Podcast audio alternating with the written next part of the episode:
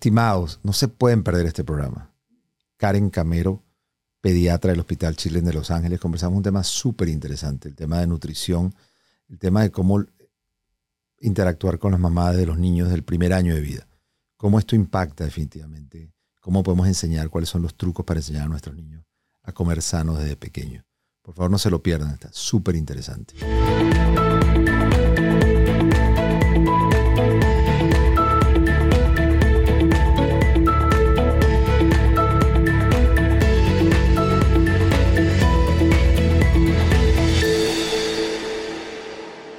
Están, queridos? Bienvenidos nuevamente a nuestro podcast.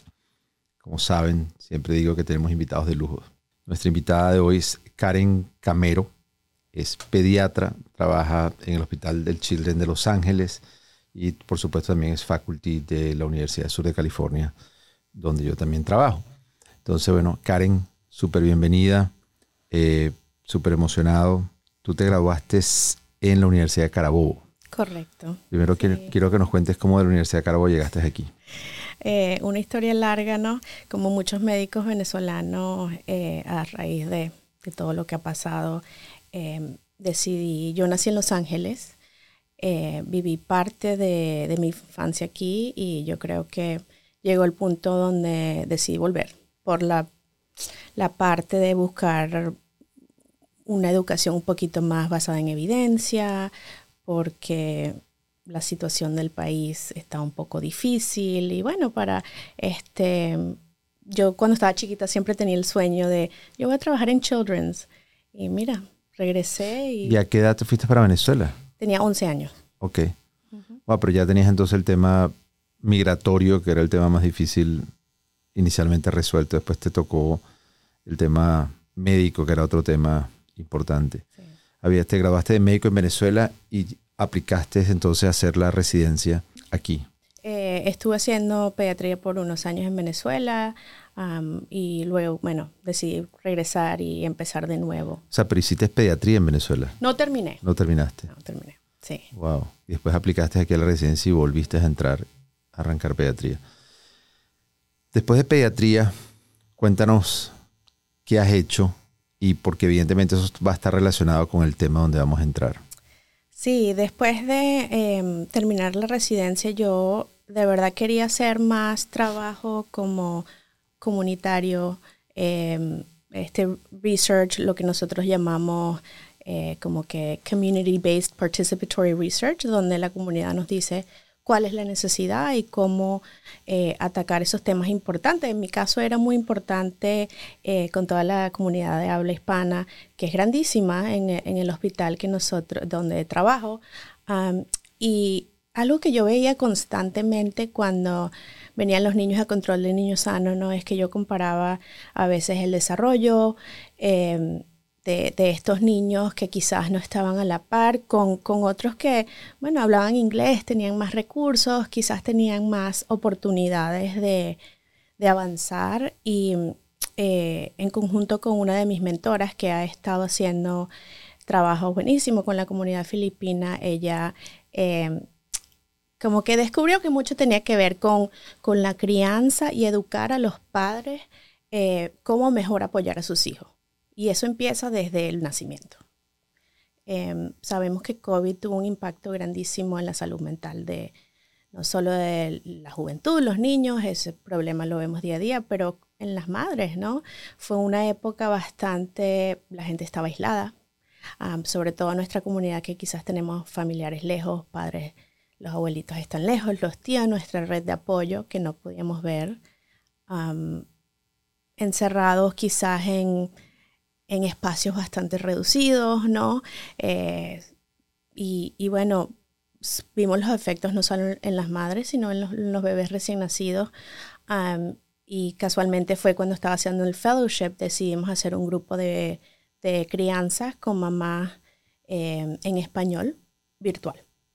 nos enfocamos en mamás con sus hijos de 0 a 12 meses y nos reuníamos todas las semanas. Em, esto es un currículo que se llama Los Años Increíbles, The Incredible Years, eh, que creó una psicólogo ah, hace muchísimos años. O sea, tienes años de estudio, lo han replicado en muchísimas partes del mundo y es como por edades. El grupo de bebé fue el más nuevo que se añadió y nunca se había hecho virtual. No, no se había necesitado, pero a eh, causa de la pandemia y nosotros no lo habíamos hecho en español. Y, me, me, llamó la atención el nombre del programa. ¿Por qué arranca? O sea, cuéntanos un poco sobre el programa y me pareció además interesante los años increíbles. Evidentemente uno siempre piensa cuáles son los años increíbles, ¿no? La gente dice que... Pero es interesante ver esa, esa, esa idea como que los años increíbles pueden ser los primeros años de la vida. Entonces, ¿cómo arranca este programa y, exactamente qué es lo que buscaban? Exactamente eso. ellos siempre hablan de como las bases fundamentales, the building blocks, ¿no? Em, que te van a dar la oportunidad de triunfar eh, de mayor y siempre hablan que son los primeros cinco años los años más importantes. y de ahí salió los años increíbles. como que fortalecer esos vínculos con, con tus padres, darle como que recomendaciones, guiarlos a ayudar a sus hijos a triunfar en esta etapa tan crítica del crecimiento ah, del cerebro y el desarrollo em, emotivo y, motriz. ¿Y por qué a usted le pareció importante que desde de esos cinco años, el primer año era todavía más importante? Y esto tiene que ver mucho con ahorita las estadísticas de cómo está la, depresión postparto. Em, y estos son números desde antes de la pandemia que asumimos que está peor ahorita, pero una de cada ocho ah, madres de de acuerdo a, datos de la CDC, ah, reportan sentimientos de depresión eh, o de tristeza eh, en el periodo eh, perinatal, ¿no? Durante el embarazo o después del parto. y en algunas comunidades como las minorías es muchísimo más prevalente, uno en cinco. Y una madre que quizás está deprimida no va a formar el mismo nexo con su hijo y eh, eso afecta, afecta su, desarrollo, su crecimiento, su lenguaje y queríamos empezar desde, desde cero. Son dos temas que se, interesantísimos que se, mezclan. Vamos a, a, definir un momentico el tema de la depresión postparto y evidentemente, dependiendo de la definición y el tiempo que se extienda esa depresión, no es una cuestión de semanas, es una cuestión que puede llegar más y por lo tanto va a impactar definitivamente su vínculo y, cómo afecta a ese niño que empieza a desarrollarse. Entonces, ¿y qué tiene que ver un pediatra con el tema de la depresión postparto? porque evidentemente ahí está interesante eso. Entonces, empecemos definiendo qué es la depresión postparto, cuáles son las diferentes definiciones dependiendo del tiempo que se extiende cuál es la severidad cuáles son los síntomas y cómo el pediatra se ve envuelto. Y probablemente es el primero o el único médico que ve a la mamá porque él se está dando cuenta de que algo está pasando. Sí, eh, es una buena pregunta. Eh, tenemos un, concepto que se llama eh, postpartum blues o la verdad la traducción exacta en español no la sé, pero es sentimientos quizás de estás un poco triste, después las primeras dos semanas después de tener a tu bebé, puede que, que llores, eh, son bastantes necesidades que tiene el bebé, eh, fue duro físicamente para la mamá, ¿no? y esto es muy común, sentirse un poquito triste, quizás llorar un poco, nunca va a haber este pensamientos eh, de hacerse daño las madres ellas mismas. Este, ahora, si se extiende más allá de quizás de esas dos semanas hay sentimientos de querer hacerse daño o quizás eh, se sienten este, inadecuados para cuidar a sus hijos. Eh, ahí ya entramos en lo que es la depresión postparto. ¿okay? ahora, algo que es un poquito más raro es la psicosis postparto, donde ya hay quizás pensamientos eh, de querer hacerle daño a los niños y eso es muy raro verlo. Este, Alucinaciones, o sea, otro cuadro ya psicótico, no es simplemente un cuadro ya de depresión, sino tiene un cuadro ya psiquiátrico. Totalmente. ¿Y cuánto tiempo dura esa depresión posparto cuando ya se define depresión? Sí, o sea, más, por lo menos más de dos semanas. Este, y puede, puede durar, ¿no? Eh, el primer año de vida del bebé. Y por lo tanto, evidentemente, si dura un año, va a afectar porque evidentemente no está concentrada en el desarrollo del bebé. Entonces, ¿por qué es tan importante esos primeros cinco años? ¿Por qué es tan importante ese primer año? ¿Cuáles son las bases que se están desarrollando que van a influir en el resto de la vida de ese niño? Porque la gente dice, bueno, pero un año es demasiado chiquito, o sea, ¿qué va a recordar, qué va a aprender? Han hecho estudios de, ACEs, ¿no? De los, de los em, estos factores de riesgo para luego em, presentar una serie de enfermedades, tanto físicas como emocionales, este, tienen, tienen impacto en los niños y eso empieza, los niños requieren atención, ¿no? Desde el infante ellos quieren este, tienen necesidad de ser alimentados, de ser queridos, y aunque ellos estén chiquitos y no recuerden, eh, no exactamente, ellos saben el apego. Cuando yo lloro, mi mamá me levanta, me da comida o mis padres y tenemos ese nexo. Esta es mi manera de comunicarme con ellos. Si ellos no responden a ese estímulo, el cerebro va a ver señales de abandono. Y aunque uno no recuerde a los 10, 15 años, el cerebro sí. Y ahí entramos en lo que llamamos los ACEs, los factores de riesgo para muchísimas cosas, este, problemas de comportamiento, problemas de eh, abuso de sustancias, no tener eh, éxito académico, ese tipo de cosas. Entonces es muy crítico eh, tener, en este caso nosotros trabajamos con las madres, ah, pero yo digo, bueno, padres, cualquier persona que esté involucrado en el cuidado de, los niños, eh, ayudarlos a, como que eh, normalizar la experiencia de tener hijos porque no es difícil y, y sí uno se siente aislado mucho más durante la pandemia este, para fortalecer ese apego desde pequeño y, y estimularlo. Eso por supuesto lleva, además de afecto, lleva a un tema nutricional que pasa durante esos cinco años. Es decir, la mamá ya no está deprimida, está interactuando, por supuesto quiere a su hijo igual que el papá y están encima del niño. Y a veces muchas de esas transmisiones de afecto o esas formas de dar afecto es en la alimentación. Y eso lleva a un tema bien importante que tiene que ver con el sobrepeso, la obesidad en los niños durante estos primeros años que se van generando hábitos. ¿Cómo, cómo, cómo se fijan, cómo se aprende durante esos primeros años el tema de la alimentación?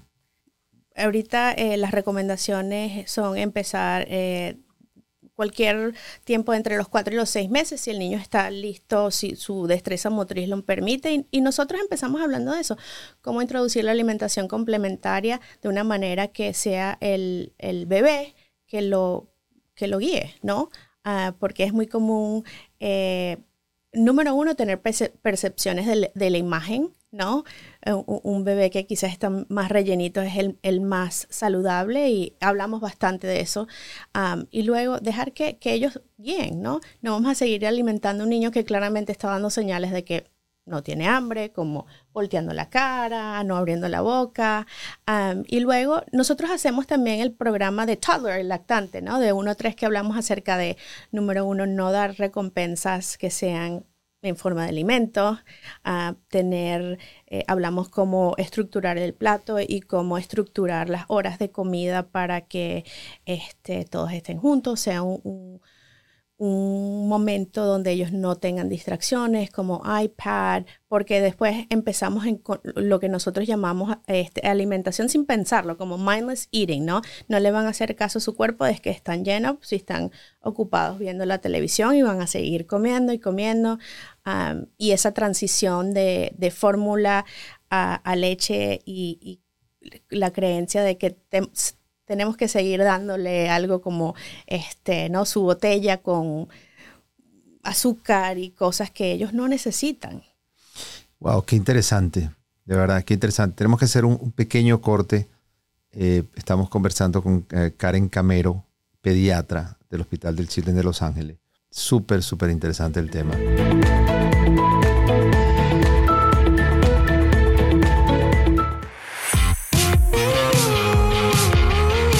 Ana Cristina Olvera y aquí en Uno Productions estamos creando contenidos para la comunidad latina. Yo te invito al podcast Habitantes del Futuro, en donde analizamos temas de ciencia, tecnología e innovación para demostrar que los hispanos y los latinos estamos participando como generación en la tecnología y la ciencia que cambiará la era de los habitantes del futuro. Búscanos en tu plataforma favorita.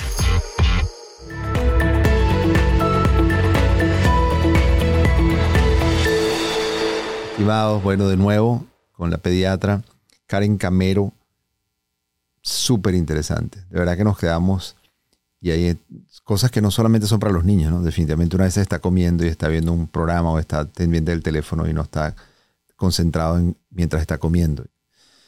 Y a veces uno no, no, no, se da cuenta de que realmente no está comiendo por hambre, sino que está comiendo y, y no lo hace con disciplina. ¿Cómo saber una mamá porque es difícil que el niño que no se expresa, o cuando el niño a veces dice no quiero, y la mamá es ella la que piensa que el bebé debe comer más, y no le presta atención al cuando el bebé dice ya no quiero, no tengo hambre. Qué importante es prestar atención y escucharlos a ellos, de qué es lo que cuando ya llegó el límite. Sí, y luego este vienen unos años críticos que es cuando se desarrolla todo eso, lo que llamamos, no, es que ellos son picky para comer, ¿no?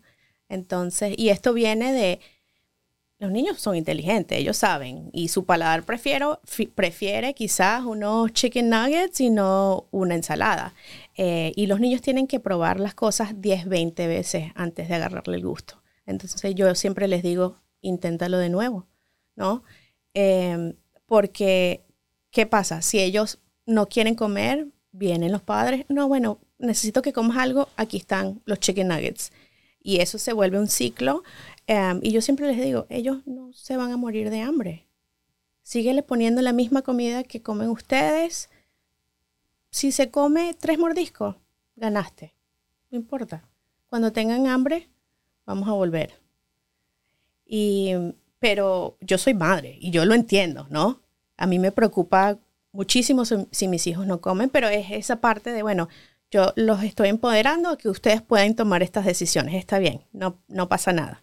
Y acordándonos de las porciones, ¿no? Porque yo siempre les digo, la porción, el tamaño es humano, no puedes esperar que coma a una porción eh, la misma que ustedes, porque su mano es más grande. Este, y así vamos, poco a poco, em, en cada visita que ellos vienen, eh, siempre verificamos su crecimiento, su peso, y ahí yo aprovecho la oportunidad de, hacer todo esa, ese counseling, esas eh, conversaciones acerca de hábitos saludables. Evidentemente, eh, ese concepto de que uno veía a los niños sanos y los veía gorditos y con los rollitos, todo es que bello se ve lo bello, uno no sabía el daño que evidentemente se estaba haciendo. Ha habido todo un movimiento sobre si esto es simplemente un fenómeno físico o realmente es tan sano o no es tan sano. Y que hay gorditos que pueden estar sanos. Tú le haces todos los exámenes de sangre y se ven sanos. Y la gente dice, bueno, pero no solo niños, sino que ya empiezan de adultos y es una obesidad moderada o leve y se hacen todos los exámenes y están saludables, pueden hacer ejercicio, pueden moverse. Y la gente dice, bueno, pero ¿por qué? Los etiquetan de, obesos o de sobrepeso cuando realmente todavía están sanos. Eh, ¿Cuándo empezar y cómo? Porque otros han dicho que las formas como que si los índices de masa corporales y que no son escalas apropiadas para poder eh, etiquetar o para poder evaluar o para poder decir este niño tiene un sobrepeso o no lo tiene. ¿Cuáles son las escalas ideales para saber si un sobrepeso es, no está adecuado? ¿Cuáles son los exámenes adicionales que ustedes piden para saber si su salud está siendo impactada?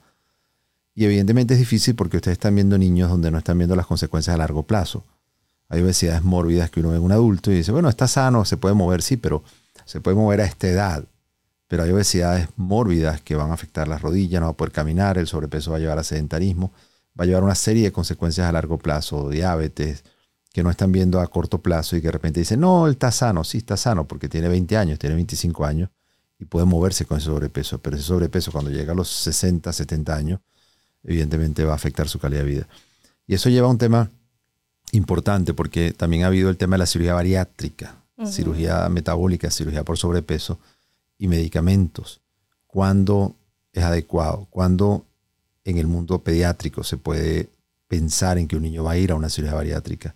Cuando no hemos sido capaces de poder educarlo y controlarlo y el paciente va a llegar a necesidad de una cirugía todas son preguntas muy importantes. Vamos a empezar un poquito con las escalas y los criterios, porque aunque estoy de acuerdo que esas escalas de índice de masa corporal se hicieron con una población que quizás no es la población de nosotros, hispana, pero sigue siendo una guía ah, para hablar con la familia y decir, mira, eh, no, este, entre el percentil 85 y 95 es lo que nosotros eh, definimos como sobrepeso y, aunque a veces son difíciles escuchar estas palabras, este, yo creo que es importante hacerles saber que hay una preocupación, porque a lo mejor ahorita no vamos a ver los efectos eh, físicos, ¿no? Pero también es los efectos psicológicos y la salud mental de, un niño que, tiene sobrepeso o tiene obesidad, quizás está, es víctima de bullying en la escuela por eso, entonces sí afecta a veces utilizo ah, su, este, sus números o su peso este, no, está o, eh, no está saludable para, su cuerpo o, maneras creativas, pero sí les enseño las escalas. Ya este, por encima de 95 es lo que nosotros definimos obesidad. ¿Qué, cómo, ¿Cómo explicamos eso más sencillo? ¿Qué significa 95? Sí, yo le digo a los padres que este, si agarramos 100 niños del, de la misma edad de su hijo o hija y lo comparamos con 100 de ellos, em, su, peso para su tamaño eh, sería mayor que 85 de ellos o 95 de ellos. Eso es para saber si está fuera del patrón de, lo, de la mayoría de los niños a esa edad. Pero ¿cómo saber cuándo, cuál es el grado? ¿Cómo poder decirle esto no es simplemente que se ve gordito o que está fuera de la mayoría de los niños a esta edad. ¿Cómo poder decirles de alguna forma cuál es la severidad? Cuando ya esto no es simplemente empecemos a hablar del tema, sino esto se nos salió de control y cuando ya requiere una asesoría más experta.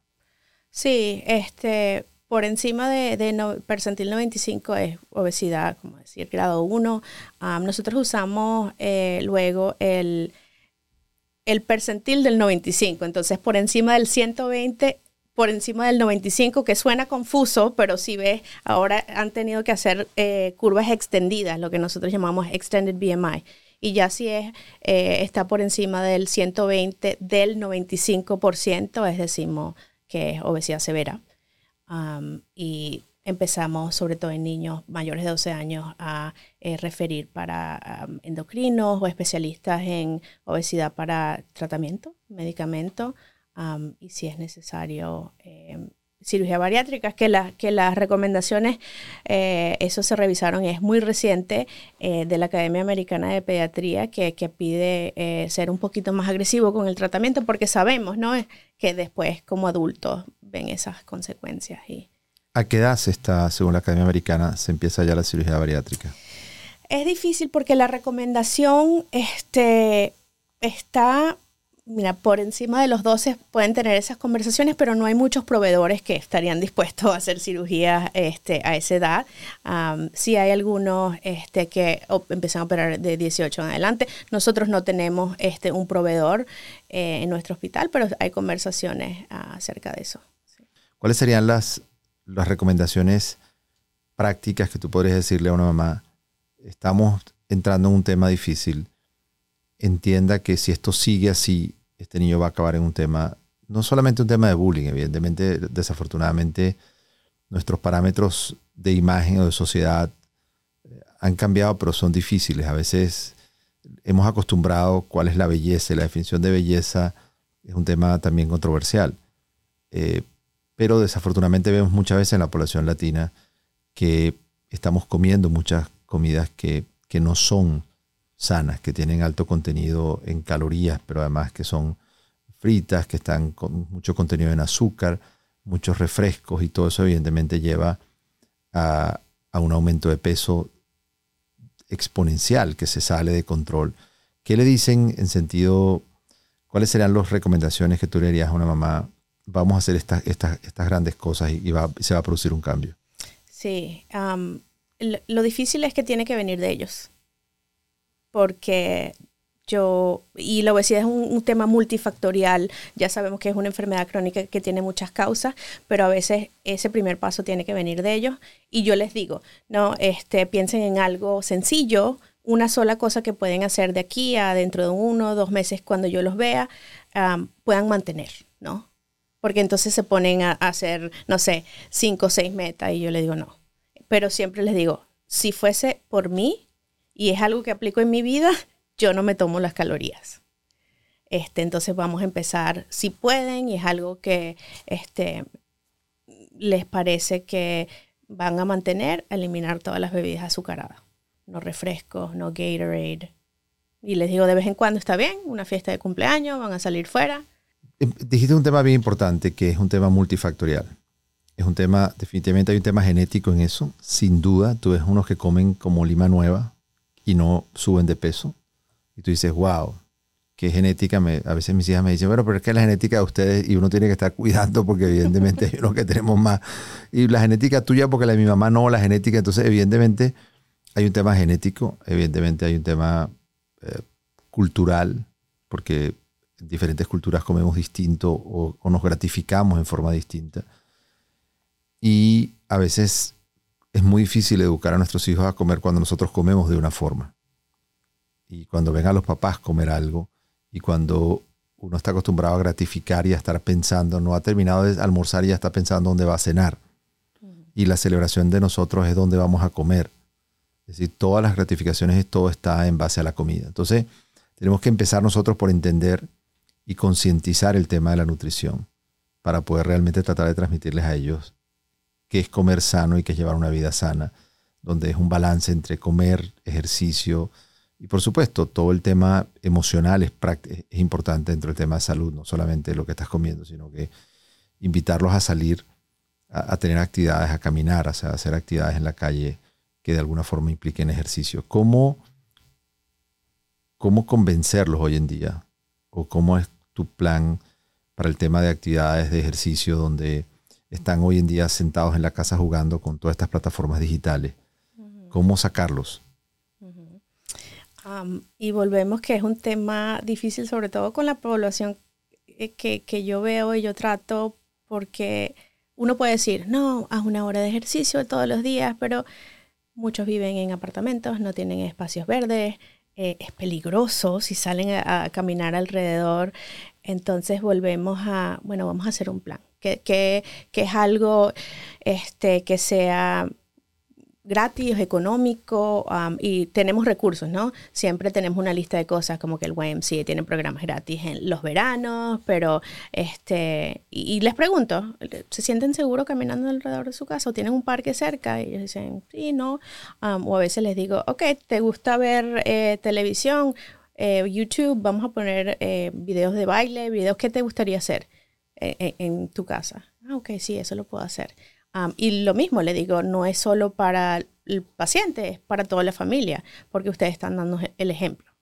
Tú sabes que uno de los, de los temas con, con nutrición, siempre se dice que hay un, los refrescos, que si los refrescos ligeros no tienen la cantidad de azúcar, que los refrescos normales tienen no sé cuántas cucharadas de azúcar y hacen ejemplos porque tienes que dejar los refrescos. Evidentemente estás tomando una cantidad de azúcar incontrolable y son cosas sencillas que tú puedes dejar de hacer, que los, las frutas cuando están licuadas en un jugo, la cantidad de azúcar que le llega al cuerpo es en una forma rápida, porque a diferencia cuando la fruta la mastica, va haciendo una entrada del azúcar más despacio a la circulación y por lo tanto da tiempo al cuerpo de prepararse para esa carga de azúcar. ¿Qué ¿Qué opinas del tema de los refrescos ligeros, o sea, los refrescos light? ¿Cómo, cómo puede eso impactar? ¿Sería esa una solución o no es una solución? Obviamente no, no tienen azúcar, pero no, como todo, en exceso hace daño. yo no se los doy como alternativa, les digo, mira, si, si, la cuestión del refresco va a ser difícil, puedes hacer una transición, quizás vamos a cambiar por unas semanitas a, la versión ligera y luego puedes transicionar a eh, esta eh, agua mm, con burbujas, sparkling water, así, porque la meta es que ellos tomen agua, ¿no? Y también por muchos otros beneficios que tiene el agua, ah, pero no, no le digo que reemplacen este con refresco ligero por siempre, sino que si se te está haciendo difícil, mira, esta es una opción, pero la meta es llegar a, agua a de vez en cuando. Una de las cosas cuando, cuando yo llegué a Estados Unidos estaba tratando de, entender si la población latina, eh, su expectativa de vida era menor que la población americana. Y, me sorprendí de que no. Me sorprendí de que no. Yo decía, ¿será que los latinos tienen menos acceso a los sistemas de salud? ¿Será que los latinos se van a enfermar más? Y, y quise tratar de entender cómo ayudar y cómo... Pero me sorprendí de que no, que los latinos no se mueren más que los americanos. ¿Cómo? Yo tengo mis teorías de eso. Quiero escuchar por qué tú piensas que a pesar de que los latinos no... Me da la impresión de que hay, por supuesto, un tema más de sobrepeso y obesidad entre los latinos que en los americanos. Pero ¿por qué los latinos no se mueren más que los americanos? Mira, la respuesta no la sé. He leído los mismos estudios y artículos, pero yo creo mucho en la calidad de vida.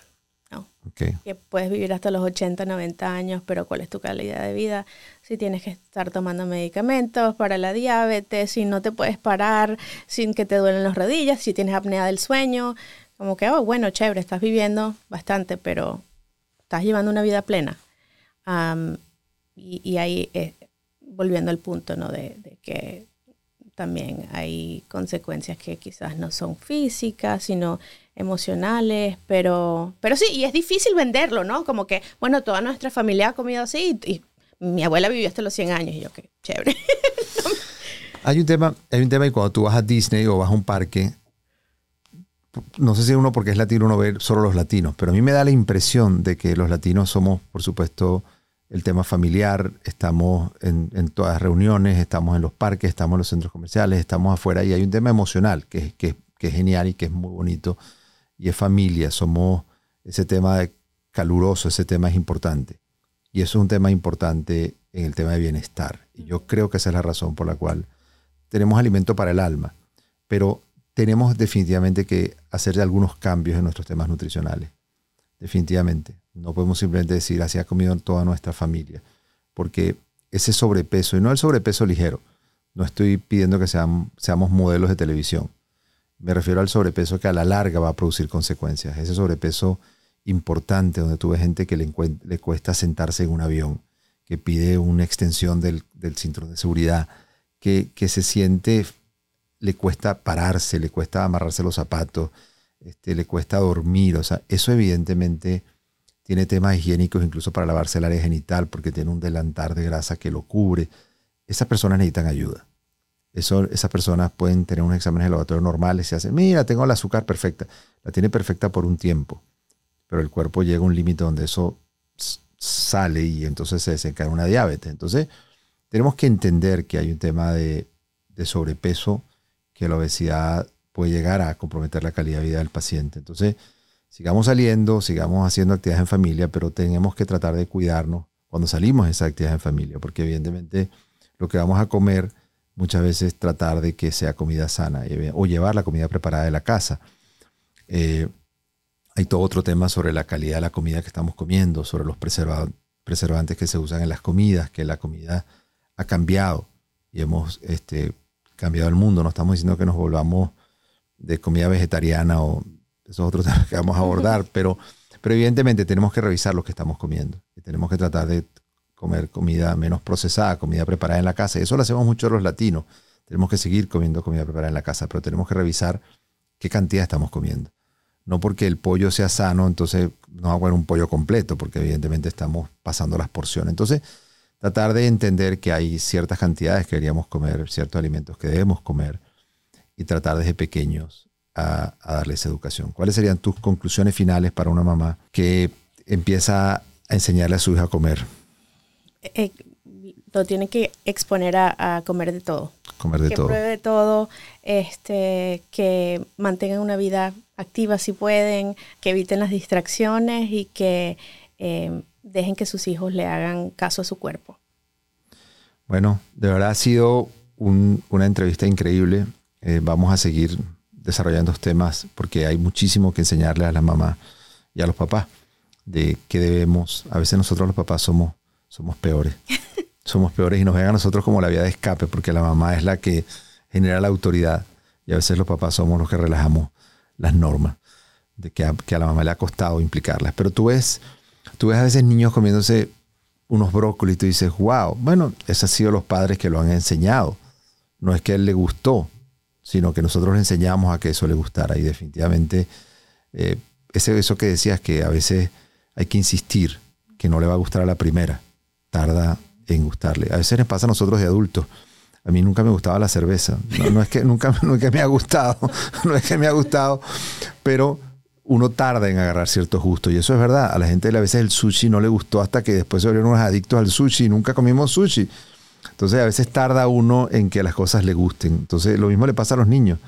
No les va a gustar de entrada, así que por favor tómense la paciencia de enseñarlos y poco a poco le vamos a enseñar a comer de forma sana. De verdad, Karen, muchas gracias. Gracias a ti. Gracias, gracias, gracias. Por favor, eh, compartan este material, guárdenlo eh, estoy seguro que le va a ser de utilidad a ustedes y a sus seres queridos. Salud y Bienestar es producido en los estudios de Uno Productions en Glendale, California. Producido por René Sotelo. Dirección Alberto Arbelo. Coordinadora de producción Patricia Gasperi. Producción ejecutiva Luis Medina. Productor asociado Aleira Tomás. Postproducido por Christian Walter. Edición Carlos Knight.